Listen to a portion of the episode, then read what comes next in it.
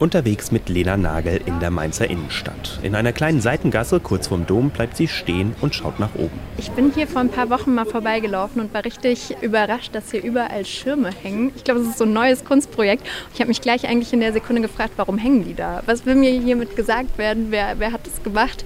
Und ähm, ich finde es trotzdem total schön, dass hier Schirme hängen. Die machen irgendwie sowas mit mir, weil sie komplett knallbunt sind, irgendwie Lichtschutz sind.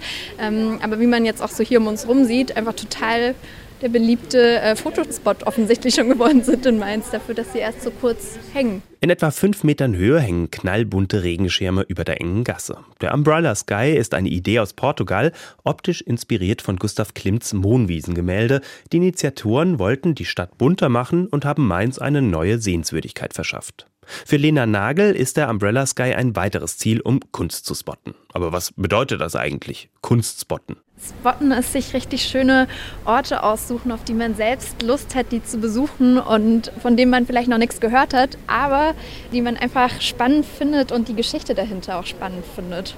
Denn Lena Nagel ist gewissermaßen professionelle Artspotterin. Auf der neuen Instagram-Reihe von SWR Kultur erkundet sie Geschichten hinter Kunst, die uns im Alltag umgibt, trifft Macher und Designerinnen. Für mich ist die Energie des Raumes einfach essentiell. Wie immer bei Kunstwerken im öffentlichen Raum äh, verändert es natürlich direkt diese Szenerie. Ja, also mir geht es schon darum, dass die Leute hier über die Brücke laufen oder an der Fassade vorbei, dass sie nicht damit rechnen. Für uns war es eigentlich besonders wichtig, die Energie auszudrücken, die wir in die Weine stecken. Auch eine Winzerin, die die Etiketten ihrer Weine besonders schön gestaltet hat, kommt in der Reihe vor. Es geht Nela Nagel darum, Kunst in der nächsten Umgebung zu entdecken und zu würdigen.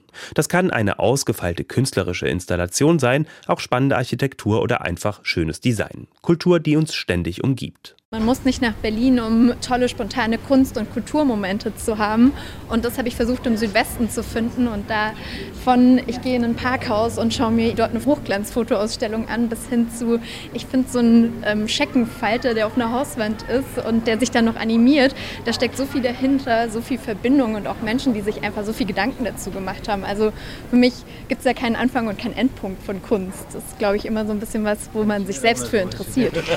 Seit letzter Woche läuft Artspotting auf der Instagram-Seite von SWR Kultur. Im Wochenrhythmus erscheinen kurze Filme, in denen Lena Nagel den ganzen Südwesten bereist, um Kunst zu spotten. Auch zu zeigen, wie niederschwellig Kunst sein kann, dass man vielleicht gar keine Angst haben muss, irgendwie in ein Museum zu gehen oder so, was ja für manche Menschen das ist mit Aufwand und irgendwie Geld zahlen, sondern dass man einfach durch die Stadt strollen kann, sage ich jetzt mal, und irgendwie was Tolles findet und sich dann da auch mit beschäftigen kann und einlesen kann. Und irgendwie durch Artspotting wollen wir zeigen, guck mal, hier sind schon mal ein paar Beispiele. Vielleicht schaut ihr auch mal ein bisschen rum, wenn ihr, wenn ihr durch die Stadt läuft, was es alles gibt.